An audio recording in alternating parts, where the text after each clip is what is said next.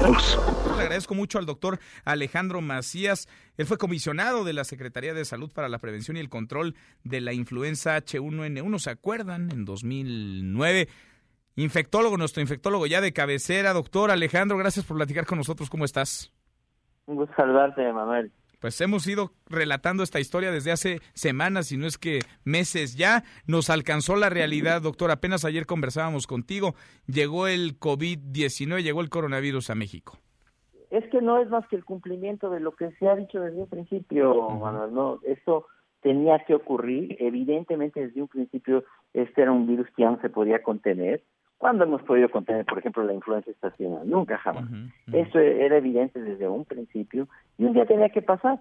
Ahora, estos tres casos que ahora, o dos, tres casos que están llegando a México, lo sabemos porque ellos de moto propio fueron a hacerse las pruebas y dijeron, puede que yo tenga esto. Pero no necesariamente son los primeros pacientes. Igual ya puede haber habido algún paciente que entró a México con coronavirus, tuvo un catarro, a lo mejor fue con el doctor y le dijo que tenía influenza, porque ahorita es mucho más probable tener influenza que tener coronavirus. Entonces, es lo que se esperaba, no es nada fuera de lo que estaba perfectamente estipulado que iba a pasar.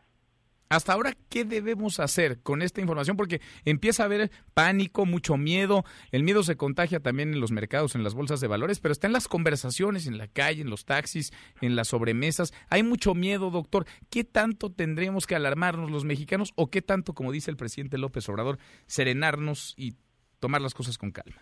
Hay que tomar las cosas con calma. Digo, la semana pasada los, mercados de valores estaban eh, retóricos, de optimismo, yo no sé por qué, porque desde un principio he dicho que esto iba a pasar.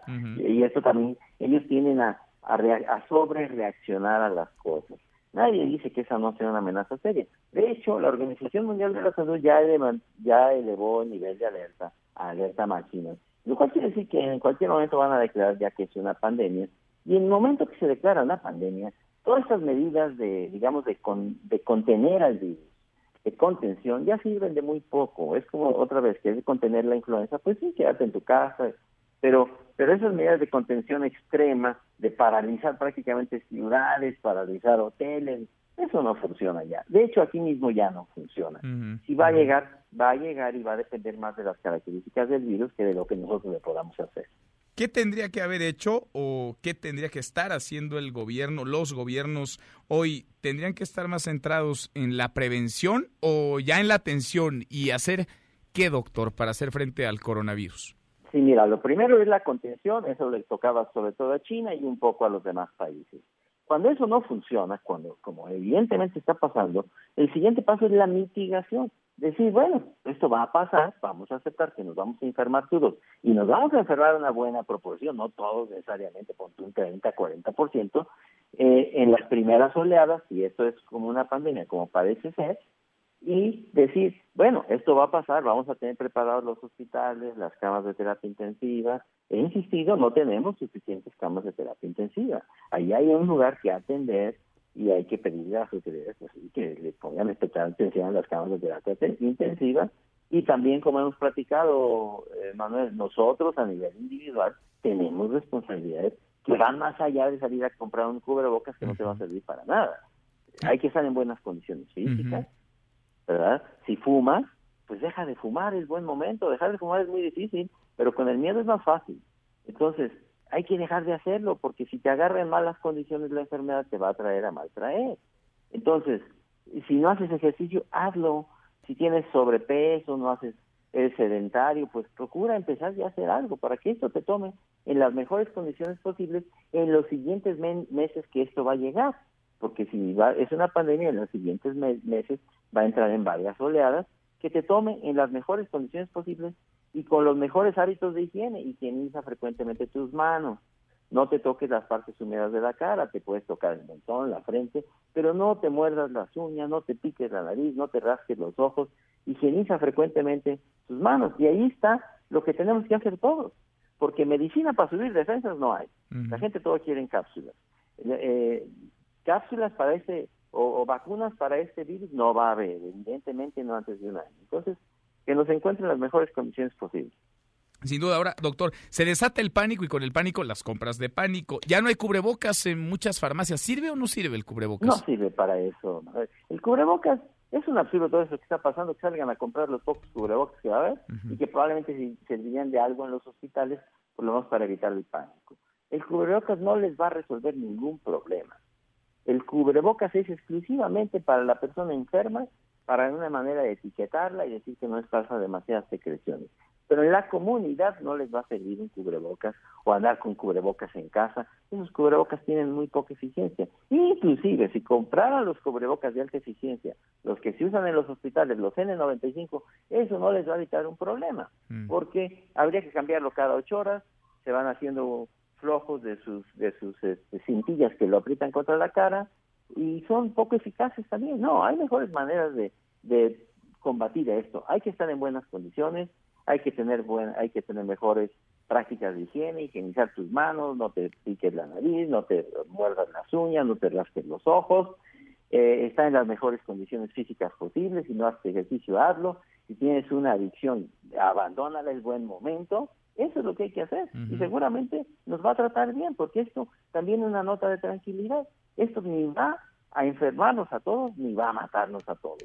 Esto es una enfermedad que la gran mayoría de las veces se comporta como un simple catarro. Doctor, en cuanto a eventos masivos, concentración de gente, ¿alguna recomendación? Sí, mira, o sea, yo creo que ahí también va a haber una, una situación de pánico. Por ejemplo, viene en breve, por ejemplo, la feria de Aguascalientes, ¿no? Entonces, y significa mucho para las ciudades. Sí, sí, sí, este, Yo también creo que una vez que eso ya está en todo el mundo y ya la y ya la la contención no fue posible, pues ¿en, qué lugar del mundo te vas a querer meter para estar seguro? En ninguno, ¿verdad? Entonces, yo creo que esas son medidas de contención que habrá que ir reduciendo paulatinamente. Ya corresponderá a las autoridades locales decir, bueno, suspendemos esto, no lo suspendemos, o a ti mismo voy o no voy, pero evidentemente, otra vez, los mecanismos de contención ya están agotados, eso va a funcionar cada vez menos podemos proyectar un, no número exacto, pero sí, digamos, un incremento en los contagios. Vemos con preocupación casos como el de Italia, que hace una semana prácticamente no pintaba en el mapa, en el radar de los contagios de coronavirus y tiene, registra prácticamente 700 casos. ¿Podemos proyectar de qué tamaño podrían ser el número de infectados de contagios en México de coronavirus, doctor? Pues mira, la, proyección la hizo de hecho el propio subsecretario López Gatel y él advirtió que puede llegar a infectar al 40% de la población. Estamos hablando de más de 50 millones de personas. Eso hace la influenza, pero es el único patrón que tenemos. Aquí no sabemos cómo va a ser. Eh, probablemente esto se regionalice como pasó con el SARS, que entra intensamente en unas regiones pero respeta otras, ¿verdad? Ojalá eso sea también, porque eso también nos da oportunidad de actuar un poco mejor, de concentrar los recursos en algunas áreas mientras afecta a otras, o que afecte varias regiones, pero no al mismo tiempo, un poco como que vayan brincando como palomitas de maíz, una aquí y otra allá, y eso te permite ir actuando en las distintas regiones. Eso también es un poco más manejable, y a mí me parece que es muy probable también lo que va a ocurrir. Entonces, otra vez, tomar las cosas con calma, porque esto debe ser una situación manejable. Ahora, si infecta a muchas personas y una poca proporción de esas necesitan una máquina para respirar, eso sí hay que decirlo. No vamos a tener suficientes camas de terapia intensiva porque México no las tiene, tiene muy poquitas. Siempre interesante escucharte, doctor. Te agradezco que nos hayas acompañado hoy y que nos hayas acompañado y nos sigas acompañando, por favor, en lo que ha pasado y pasará en torno al COVID-19. Gracias, muchas gracias, Alejandro. Que te vaya muy bien a ti y a tu auditorio. Que estén muy bien. Gracias, igualmente. Muy buenas tardes. Mesa para todos.